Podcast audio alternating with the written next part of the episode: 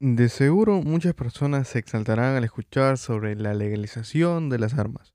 Pensarán que al desregularizar el proceso de compra de un arma, incrementarán los tiroteos, matanzas y asaltos, o de que cualquier loco podrá obtener una pistola y matar a mucha gente.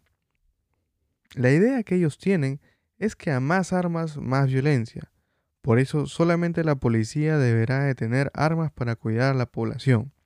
Pero esta misma gente exige de que solamente la policía tenga armas y a la vez se quejan de que la misma policía son unos corruptos y unos abusivos. El porte de armas viene ligado a la defensa personal y de la propiedad privada, la defensa de los tuyos. En caso de que alguien entre a tu casa armado a querer matarte, no vas a llamar a la policía, esperar 20 minutos o una hora y veremos si llegan a salvarte la vida. Y también veremos si es que atrapan al ladrón. En cambio, si tienes un arma, tienes el derecho de defenderte y poder disparar al delincuente. Tomemos el ejemplo de Suiza, puesto 5 en libertades económicas y sociales del mundo, siendo uno de los países con más armas de fuego por habitante, no sufre de tiroteos masivos. Según la revista Business Insider, cada cantón en Suiza, que viene a ser como un estado, pero se le llama cantón, posee un registro de todas las personas que poseen un arma. Incluso las armas semiautomáticas están exentas del requisito de permiso.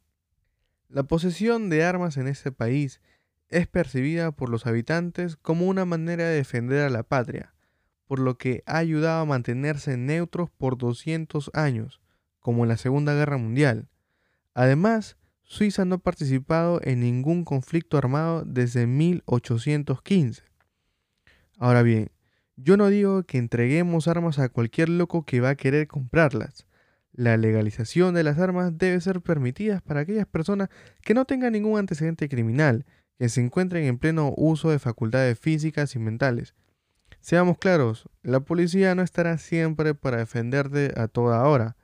Ahora, el no tener armas en nuestra propiedad es una desventaja para el ciudadano común, nos vuelve vulnerables, porque el delincuente ya sabe de que las personas no poseen armas en sus hogares, por lo que entrarán con total confianza y en caso de que si algún ciudadano tenga un arma y se defienda, la ley ampará al delincuente.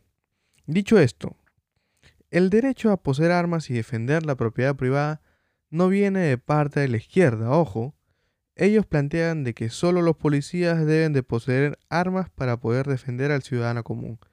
Ellos también creen que al prohibir las armas, absolutamente todas las personas no podrán obtener ningún tipo de armas, de que no existe un mercado negro que las venda.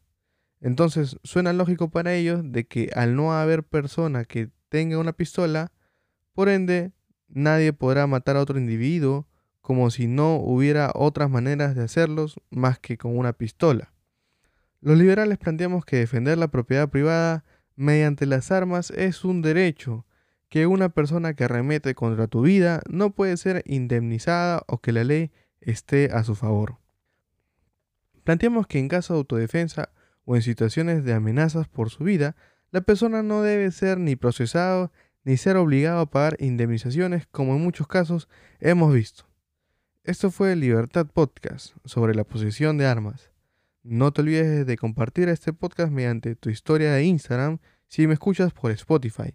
Y si me escuchas por Apple Podcast, dale 5 estrellitas para que aparezca dentro de los recomendados. Muchas gracias.